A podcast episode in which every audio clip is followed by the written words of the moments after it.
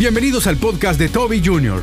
Matar nuestras tentaciones es posible cuando tomamos la armadura de Dios, velando, orando y ayunando. La respuesta siempre estará en la palabra de Dios. No hay nada más peligroso que separarnos del amor de Dios. Y el amor de Dios ha sido manifiesto exclusivamente a través de nuestro Señor Jesucristo. Usted y yo no podemos llegar a Dios en otro camino, no podemos llegar a Dios en la religión, pero sí podemos llegar a Dios a través de Jesucristo. Cuando yo me separo de Dios, aquí viene la grada número uno, me estoy separando de su amor que es Cristo.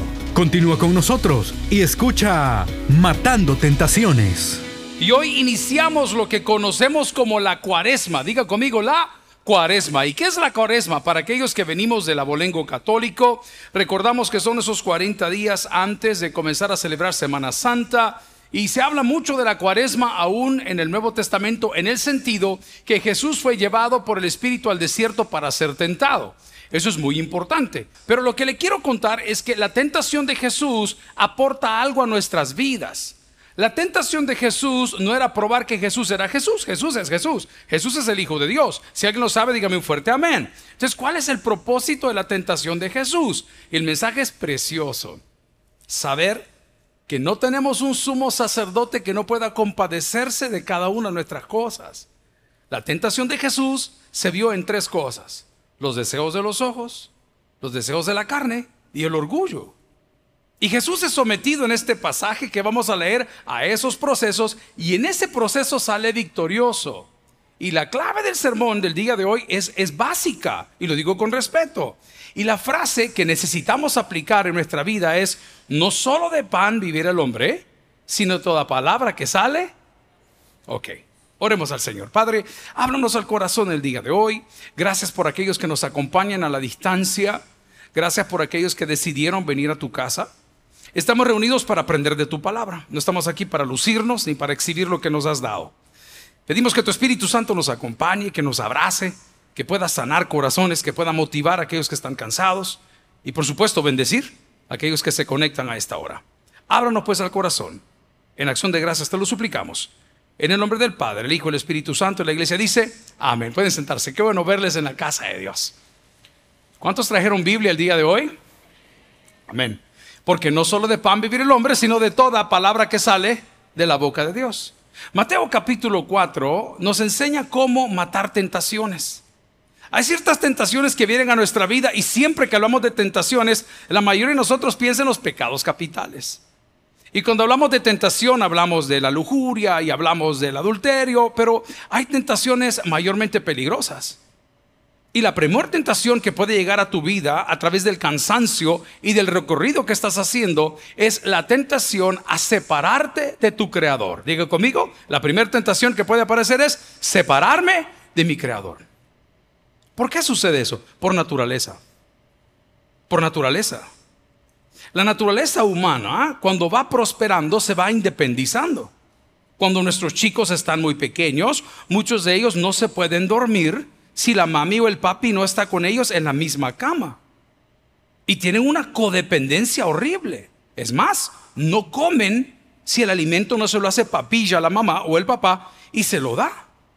Pero cuando comienzan a crecer, una de las evidencias eh, que han crecido es su independencia. De tal manera o a tal grado que el niño dice, fíjese que el niño ya va al baño solo. Entonces eso ya es independencia. Cuando el creyente viene a los pies de Cristo, comienza a depender 100% de la palabra. Y lee la palabra y vive la palabra, lo de la Biblia. Y, la recita y la aprende y la comparte. Pero cuando comienza a pasar el tiempo, el cristiano tiende a bajar revoluciones. Y se comienza a separar del libro que le dio la vida, del libro que le puede guiar hacia el Padre y del libro que puede enmendar las cosas que siente. No hay nada más peligroso que separarnos del amor de Dios. Y el amor de Dios ha sido manifiesto, atención, exclusivamente a través de nuestro Señor Jesucristo. Usted y yo no podemos llegar a Dios en otro camino. No podemos llegar a Dios en la religión. No podemos llegar a Dios con nuestras obras, pero sí podemos llegar a Dios a través de Jesucristo.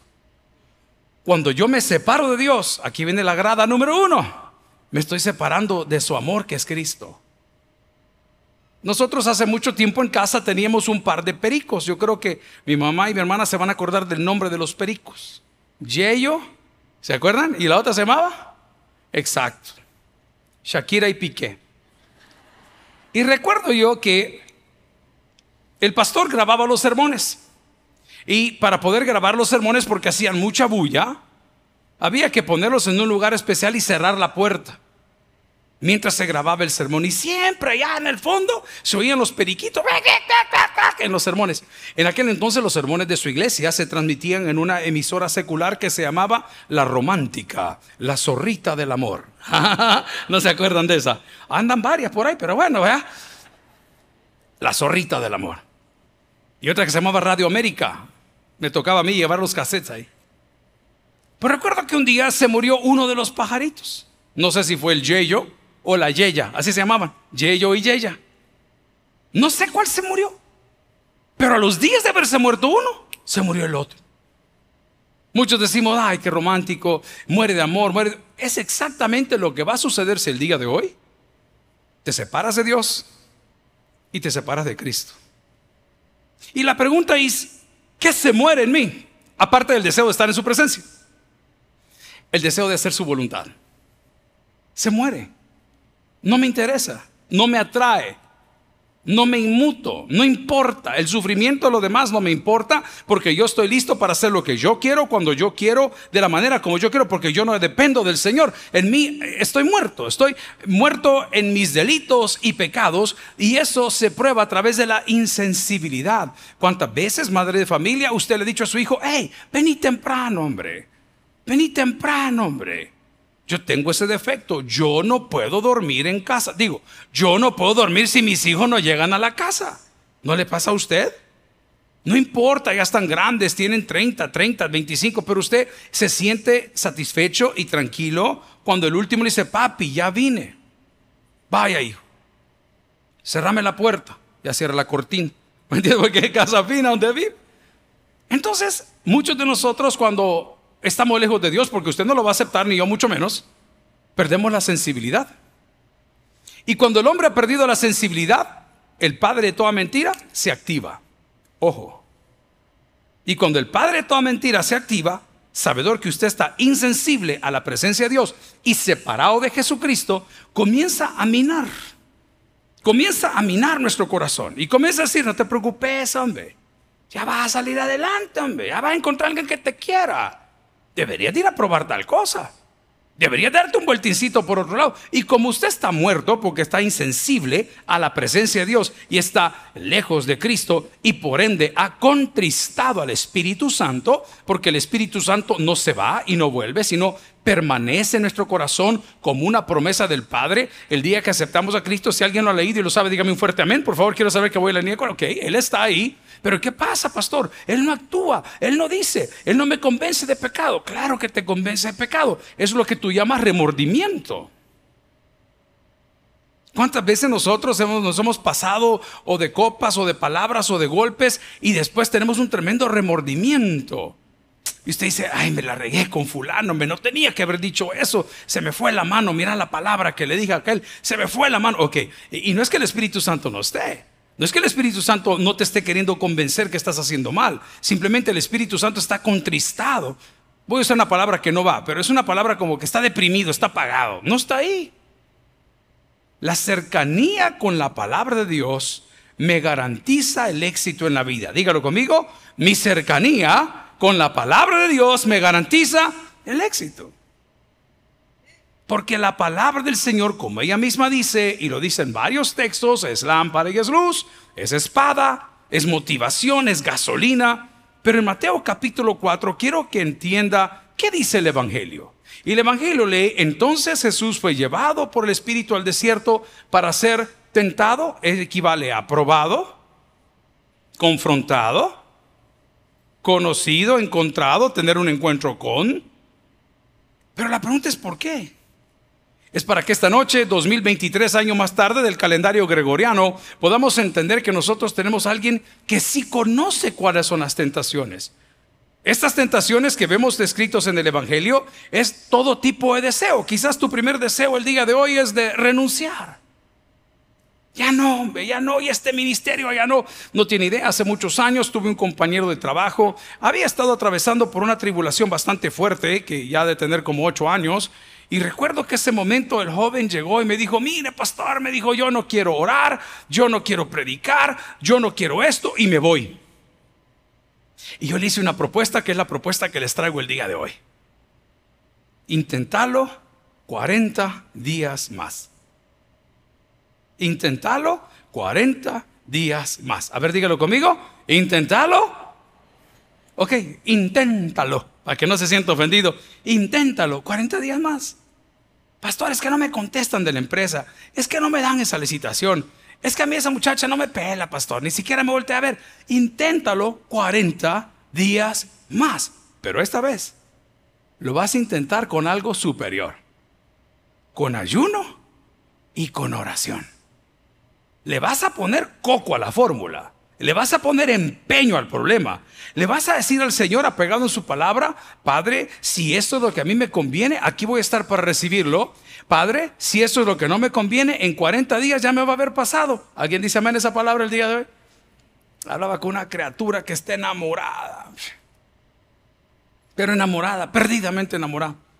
Domingo antes del culto de las 9 de la mañana estaba a moco tendido, decimos en El Salvador. Hoy puse un meme bien bayunco que decía, cálmate, él no merece tus mocos. Amén, ahí se lo dejo, ahí se lo dejo yo por ahí. Pero es cierto, y está enamorada, y ay, aquí, allá. Entonces le dije, mire, vamos a hacer una cosa, le dije, ya deje de llorar porque este asunto no se puede resolver, especialmente a la distancia. Pero vamos a cambiar nuestra oración. Y tomando como base el Padre nuestro, vamos a decir Señor, Señor, por favor, en estos próximos 40 días, haz tu voluntad en mi vida haz tu voluntad en mi vida. El pan nuestro, dánoslo hoy. Señor, que en los próximos 40 días yo pueda entender dos cosas.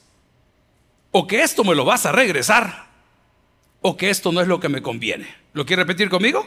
O que esto me lo vas a regresar, o esto es algo que no me conviene.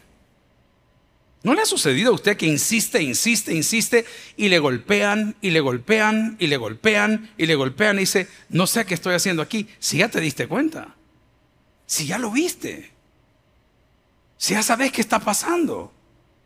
Y sigues haciendo de cuenta y caso que no sucede nada cuando el Evangelio dice que vas a ser confrontado. Vea conmigo el texto en el capítulo 4 del Evangelio de Mateo. Y la palabra dice que entonces Jesús fue llevado por el Espíritu al desierto para ser tentado por alguien que tiene un montón de experiencia que se llama el diablo. Y luego el versículo 2 nos dice, después de haber ayunado 40 días y 40 noches, ¿qué sucedió? Tuvo hambre. Y durante los 40 tuvo Se lo pregunto. ¿Y dentro de los 40 días tuvo? O, después de? Ahí dice después de 40 días y 40 noches.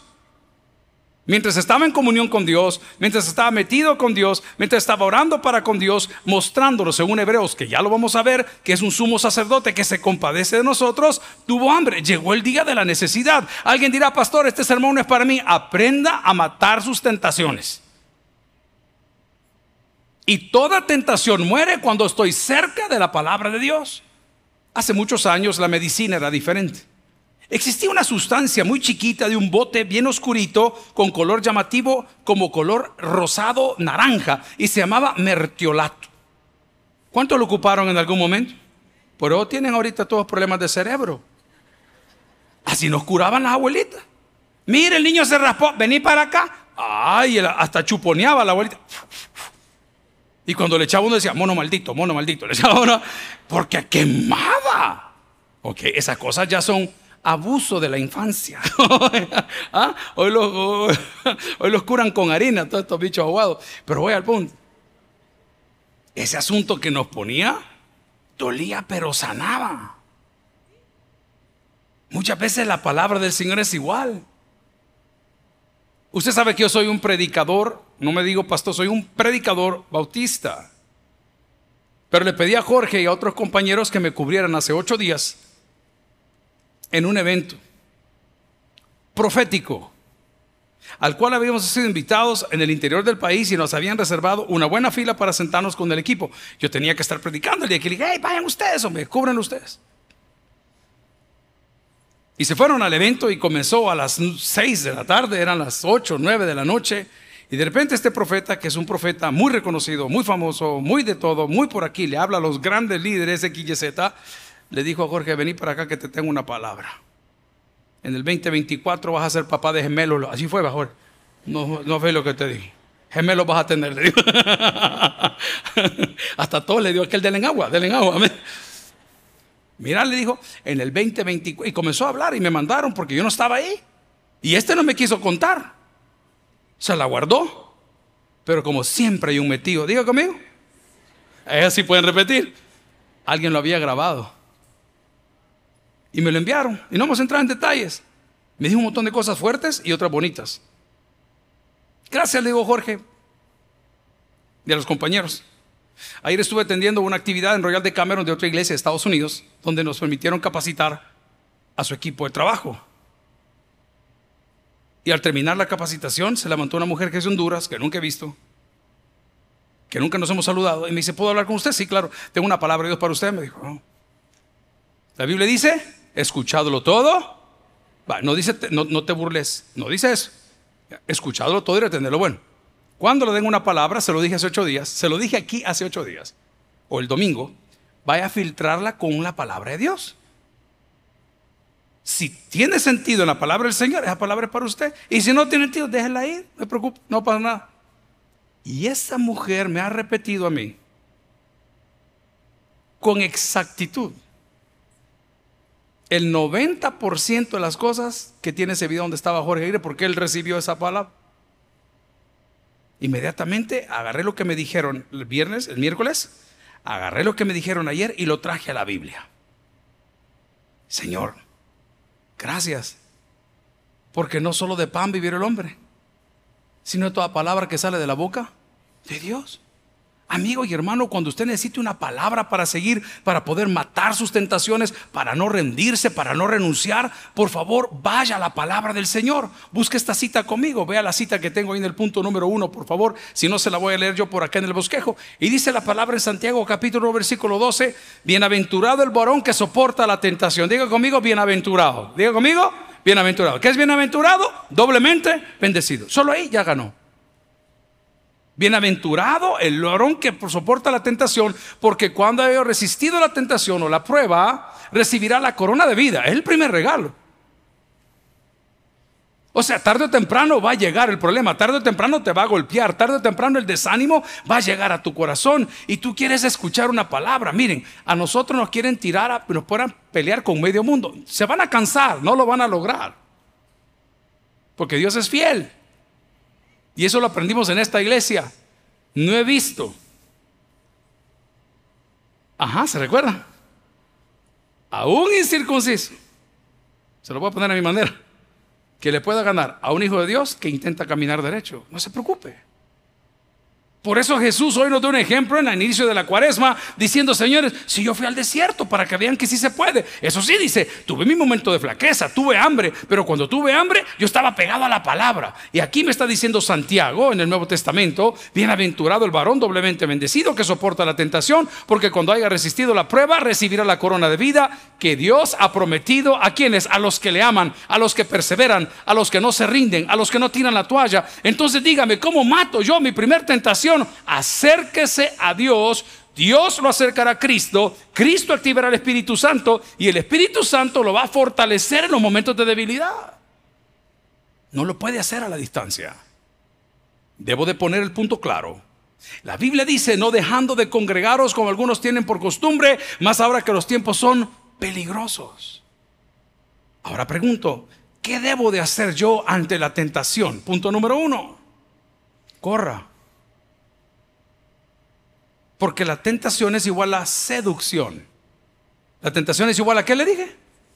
Estamos viendo las camisas de uniforme que acaban de venir para el equipo de trabajo. Están tarde, están de los colores que no son, están mal cortadas, whatever. Entonces llegó aquel, mira, me dice el pastor eh, Jorge, esto vamos a cambiar porque la vendedora se equivocó, no sé qué, no sé cuánto, la empresa va a responder. Y, tan pronto ah, eh, se va a retirar de, la de ahí, de la oficina, me dice, pastor, qué rico su perfume, me dijo. Me seduce, está bien. ¿A qué huele? Le dije yo. ¿Cómo me dijo, Jorge? Fresco, ¿y qué más? Sexy. Ah, no, no, no. se siente fresco y limpio. Me dijo, ok, va, entiende la palabra. No hay nada más rico que llegar a su cama y sentir el olor a pata del cuarto. No, vea que no. No, vea. O sea, imagínese usted tan enamorada que andaba del animales y tan pronto quita los cascos, aquel gran problema de carao en toda la casa. Es una seducción. No, Satanás es fresco y es limpio. Es pícaro. Y se fija en lo que a usted le gusta. Por eso la palabra dice, resistid al diablo y huirá de vosotros. Pero hay gente que se pone de pechito. Aquí estoy, Satanás. Venite con todo. Aquí ando la hielera ya lista. Total. Pero la Biblia dice que hay una bendición y nos llama bienaventurados. Lea conmigo la palabra en Santiago 1.12. Bienaventurado el varón que soporta la tentación, porque cuando haya resistido la prueba, recibirá la corona de vida que Dios ha prometido a los que le aman. Así que cuando la tentación llegue de renunciar, de portarse mal, de tirar todo y salir corriendo para otro lado, por favor, corra, evite la tentación que es la seducción de parte de Satanás. En el punto número dos, quiero recordarle que Dios se compadece porque nos entiende. Dígalo conmigo, Dios se compadece porque nos entiende. Llegamos al semáforo, están los hermanos que limpian los vidrios. No me acuerdo ni para dónde, ah, para la de Cameron ayer. Y habían 10 personas limpiando vidrios, 10 frente al Hospital El Salvador. Y son jóvenes, son gente fuerte. Diez. Y cuando llega al lado del carro, bajo la ventana y me hace el muchacho, el mismo que la semana pasada, vas a ver qué me ha hecho. Con Jorge veníamos. ¿Cómo le dije yo? Baja la ventana y no tocó el vidrio, solo me hace. ¿Cómo coge tu tata, Y Yo no tengo que nada que con. Y le digo al compañero que tenía al lado, hazme un favor, llama a la iglesia, ahí anda Borja, que les traiga almuerzo a estos. Y aquel como es extremo, vea, ahorita les llevo. Sopita marucha. No, no estoy bromeando. A la mitad de la carretera por Sonsonate íbamos cuando me mandan la foto, todos tomando sopa. Y la gran regia al lado. Y uno con sed en el camino. Ya, ¿por qué le puede dar dar estos haraganes? ¿Cuántos de nosotros somos así? Ni un amén. Desde Italia les manda a decir la hermana Paz. Ni un amén. Porque no nos compadecemos de la gente. Papá, tú también fuiste hijo, hombre. Deja de fregar tanto al cipote, hombre. Si tú eras igual o peor. Y dale, y dale, y dale. Calmate, hombre. Mire, hijo, estas notas que usted trae me avergüenzan. ¿Y usted tiene tercer grado? ¿Y aquí qué pasó? Usted es la vergüenza de la familia con este ocho que ha sacado. No, señor, es un infinito. Lo que pasa es que usted creyó que era un número. Dios se compadece de sus hijos. ¿Alguien dice amén? Y porque se compadece hoy, estamos aquí. La honra y la gloria es al Señor. Vea conmigo el texto del punto número 2. El texto del punto número 2 dice Hebreos capítulo 4 versículo 15, porque no tenemos un sumo sacerdote que no pueda compadecerse de nuestras debilidades, sino uno que fue tentado en todo según nuestra semejanza, pero dice algo claro, pero sin pecado. Nadie me puede ayudar. ¿Cómo nombre Dios te puede ayudar, hombre? Atendí unos padres de familia antes de comenzar el culto tienen el corazón desgarrado porque uno de sus hijos dice que es gay. Y me dijo, pastor, ¿qué puedo hacer? Nada, le dije, ¿qué va a hacer? ¿Es su hijo o no es su hijo? ¿Es mi hijo? Me dijo, entonces, ore por él. No, me dijo esto, no tiene retroceso. Yo no tengo una respuesta, Dios tiene muchas respuestas. Nuestra oración es que su hijo en algún momento o su hija reaccionen. No, me dijo, mi hermano le dijo, es mi opinión muy personal y tengo derecho a darla. Es una etapa, hombre. Es una etapa. No me dijo. Es una etapa, hombre. No, pastor, bueno, por la confianza que usted me da, quiero contar la vida de un buen amigo. Casado con un hombre del mismo parecer y idéntico. Y después de tantos años, me lo vuelvo a encontrar en el Evangelio, con una familia maravillosa y sirviendo al Señor. Mi mente cochambrosa, mi mente pecadora, lo primero que dijo, va a creer, gallina que come huevo. Tiene dinero porque están bien caros ahora, hermano, como ocho peos va en la caja. Gallina que come huevo, aunque le quemen el pico. Estos nunca cambian. Iglesia, ¿habrá algo imposible para Dios? No lo hay. Él se compadece de nosotros. Dice la palabra Hebreos, porque no tenemos un sumo sacerdote que no pueda compadecerse de nuestras debilidades, sino uno que fue tentado en todo según nuestra semejanza, pero sin pecado. ¿Por qué venimos a Cristo? Porque Él sí nos entiende. ¿Por qué adoramos a Cristo? Porque no hay nadie mayor bajo el sol que Él y su nombre. ¿Por qué adoramos a Cristo? Porque la Biblia dice que Él es digno de toda adoración y alabanza. Muchos de los que estamos sentados hoy aquí somos resultados de la perseverancia de nuestros padres. Ellos mataron esa tentación de renunciar. Mataron esa tentación de atacarle. Puedo decirle también el día de hoy que la primera tentación con la cual fue confrontado Jesús son con los deseos de la carne. Y no quiero irme por otro lado más que el cansancio. El cansancio. ¿Cuál es el deseo de la carne? Yo estoy despierto de las 3 y 45 de la mañana. Estaba cansado. Comenzamos a actividad la televisión a las 8 de la mañana y hemos estado todo el día corriendo. Llega un momento y dice, me lo que quiere dormir. Solo déjeme dormir. Déjeme un segundito solo. Déjeme. Un, está cansado. Él dice, ya no, ya no. Tanto que le digo a mi asistente ahorita, cancéleme todo lo de mañana. No quiero ver a nadie. No quiero hacer nada. Quiero sentarme y respirar, tomar un pasaje, leer, tomar un libro, leer, tomar. Por favor. Son los deseos de la carne. Pero me recordé que este libro dice, mira que te mando, que te esfuerces y seas valiente. Esta noche esa palabra te la quiero dejar a ti. Cansado del camino, sediento de ti, un desierto he cruzado, sin fuerza se queda. Esa es la clave. Vengo, ahí está la clave. No solo de pan vivir el hombre, sino de toda palabra que sale de la boca de Dios.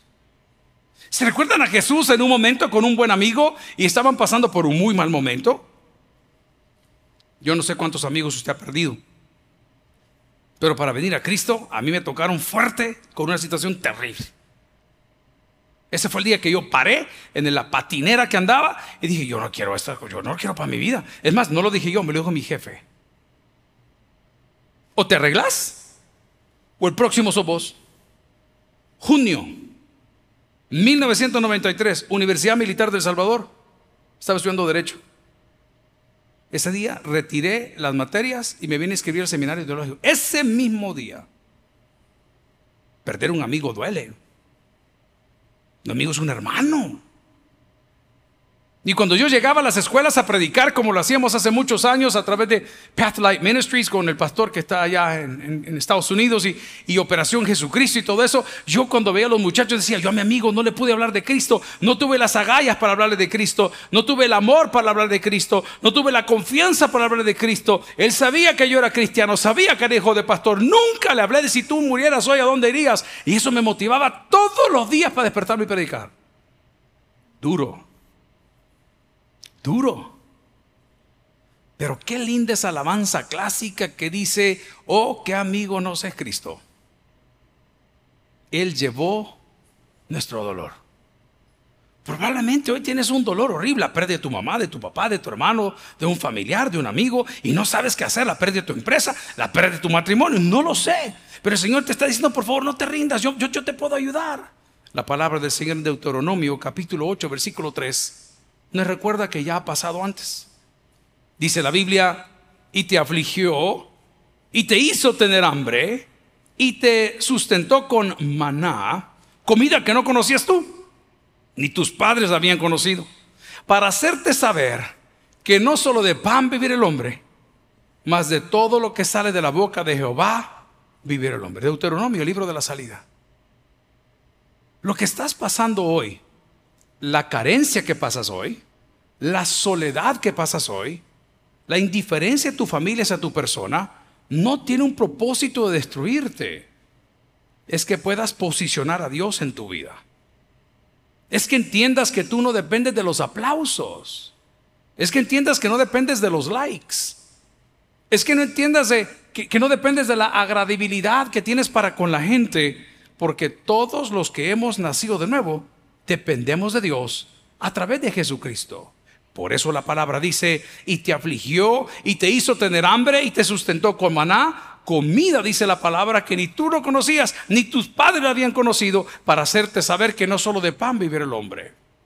Puedo decirle también que la segunda tentación que tuvo Jesús después de esa parte de la carnalidad fue el orgullo. ¿Han visto lo que está sucediendo en redes sociales? En todo sentido con sus servidores de toda la semana, ¿verdad? Ya saben que es el mismo Señor, que era de allá de Tabernáculo de Santana. El mismo Señor, el que maneja todo ese rollo. Qué bueno por él. Pero ¿han visto ustedes una golpiza que se está mencionando mucho entre dos jóvenes? La pregunta que yo me hice fue, ¿y cómo comenzó? ¿Y cómo comenzó? ¿Cómo es que una cosa tan bonita se, se regó en la vida de medio mundo y quizás la mitad de las cosas sean ciertas. No sé, nadie, no, no, no hay mucha claridad en eso. Pero ¿cómo se pudo salir de control? El orgullo. El orgullo. Por eso Él está tocando a la puerta y le está diciendo a Jesús, el Hijo de Dios, que nos está dando una gran lección en el año 2023. Si eres el Hijo de Dios, si eres el Hijo de Dios, si eres el Hijo de Dios, te tengo una noticia. Jesús es el Hijo de Dios. Jesús es el Hijo de Dios. Jesús es el Hijo de Dios. Jesús es el Hijo de Dios. No, nothing to prove. Él no tenía nada que probar. Le estaban tocando el orgullo. ¿A cuántos de nosotros nos provoca cuando nos tocan el orgullo? Hablaba con una persona ayer y le dije, mira, fulano, ¿y tú recordás alguna persona que hayas amado, que se haya casado hace poco? Eh, solo te pregunto, ¿por qué te molesta? ¿Por, qué te puede afectar? ¿Cuántas locuras no hemos hecho nosotros por orgullo? Voy a hablar a los hombres que están arriba de los 30 años. ¿Cuántas veces porque sentimos que valemos menos o porque no nos voltean a ver o porque no nos hacen o porque no nos invitan, hacemos cosas locas por orgullo? Desde comprar un automóvil de 150 mil pesos hasta meterte en el libro de tarjeta de crédito, yo pago la cuenta por orgullo. No son los bolos, no cosas acabado. Por orgullo. ¿Cuántas veces te has venido caminando por algún lugar? Por orgullo. Voy a bajarle. ¿Cuántas veces te has acostado sin cenar por? ¿Cuántas veces? Hasta ahí vamos a llegar. Por orgullo. Es que, es que este, es que la, por orgullo. Amigo y hermano, el orgullo es un pésimo consejero. Y dice la palabra del Señor en Mateo capítulo 26, versículo 41, dos cosas. ¿Qué dice la palabra para vencer el orgullo? Velad y orad. ¿Qué tengo que hacer para vencer el orgullo? Una vez más, ¿qué tengo que hacer para vencer el orgullo? Porque no me doy cuenta. Niña, fíjate que me trajeron esta blusa de allá de Estados Unidos. Con un Pikachu. Ah, a mí me trajeron dos de Bob Esponja. Y comienza el orgullo. Mira, usted trabaja en ventas. ¿Cuántas veces ha sido lo mismo? Fanfarrón. El orgullo. Pero la Biblia me dice, velad y orad para que no entréis en tentación. Punto y coma, cambio de idea. El Espíritu de la verdad está. ¿El Espíritu de quién? El Espíritu Santo que mora en nosotros. El Espíritu de la verdad está dispuesto, pero la carne que dice la palabra es débil. No quiero entrar en detalles tan personales, pero ¿cuántos de los que estamos aquí, que trabajamos tal vez en el campo, en algún lugar, de repente usted nota que me, me chequeo, me chequeo, vuelo bien, vuelo mal, ¿cómo estoy? El orgullo es como el mal aliento. Todos lo notan menos el que lo tiene. Ese es el orgullo. Usted no, ay, hermanito lindo. ¿Cuántas veces yo le decía el otro día a los hermanos que están privados de libertad? ¿Cuántas veces tu mamá te dijo, no te metas con muchachos? ¿Cuántas veces tu mami te dijo, no te vayas para ese lado? Y tu orgullo, ay, ay, ay, dale, dale. El Señor está listo el día de hoy. Finalmente, para poder matar las tentaciones, además de estar cerca de la palabra del Señor y las tentaciones que se pueden enlazar o, juntar entre los ojos, el orgullo y la última, tal vez los deseos de la carne, que fue la primera que hablamos, los vamos a solventar en Primera de Juan, capítulo 2, versículo 16. ¿Y qué dice la palabra? Porque todo lo que hay en el mundo, los deseos de la carne, los deseos de las ojos y la vanagloria de la vida, no proviene del Padre, sino del mundo. Hey, no es una conferencia para hacernos conformistas, no. Es una conferencia para vencer nuestras tentaciones y que cuando usted se sienta débil, no me corra al psiquiatra todavía, no me corra al psicólogo todavía, no me corra la mejor amigo o a la mejor amiga todavía, corra a los pies de Jesús. Cuando haya llegado a los pies de Jesús, va a encontrar motivación, va a encontrar empatía, pero sobre todas las cosas, usted va a encontrar respuestas. Vaya conmigo a Efesios capítulo 6, versículo 13. ¿Cómo puedo protegerme de la tentación? Y dice la palabra, por tanto, tomad toda la armadura de Dios para que podáis no pelear, para que podáis huir, para que podáis disimular. No, señores. Por tanto, tomad toda la armadura de Dios para que podáis resistir el día malo. Y habiendo acabado esto, estar, como dice la palabra, firmes. Definamos la armadura de Dios. Pongámoslo sencillo. Al Padre, al Hijo y al Espíritu Santo. Démosle un poquito más de vuelta. La oración, el ayuno y la asistencia a sus cultos. Póngase toda la armadura. Venga a resolver el problema aquí. No, no agarre para Estados Unidos de manera irregular. No me agarre para otro país diciendo, aquí lo dejo todo porque yo, no, no, no está perdido. Dios se va a compadecer de nuestras necesidades. Pero el día de usted tiene que aprender que entre más cerca usted está de Dios, menos cerca el diablo quiere estar de usted. Decía mis colegas hace una semana, jueves, que muchos de los que estamos acá hemos dejado ventanas abiertas. Y esas ventanas abiertas nos están quitando el sueño. Le conté que me desperté a las 3 y 45. ¿Sabe por qué me desperté esa hora? Por bruto. Porque fíjese que al lado de mi cama tengo una colcha. ¿Sabe qué es una colcha? Una cobija. Un edredón. ¿Cómo más se le dice? Una sábana, ok. Y desde que me acosté la vi. Pero no la puse. Hermanos, como a la una de la mañana yo estaba de cucharita agarrado para todos lados, que no ni para dónde agarrar. No le había puesto a nada. Cuando me desperté, ¿qué sentía? No, hambre. No, ¿verdad? Cuando desperté, frío. Y yo, qué bruto. Si ahí está la colcha. Entonces, extendí la colcha, pero encendí la televisión. Ay, porque, ay, perdón. Ajá. Así hace el hombre. Busca la respuesta, pero sigue haciendo más bobería, vea. Viene a la iglesia, pero no quiere cambiar, vea. Asiste al culto, pero no lee la Biblia. Tiene tres años de estar aquí, nunca ha ganado un alma ni ha servido. Y Señor, no, no, no, el día de hoy vamos a vencer nuestras tentaciones porque mayor es el que está en nosotros que el que está en el mundo. El que tiene es por el que oiga, vamos a orar al Señor. Gloria a Cristo.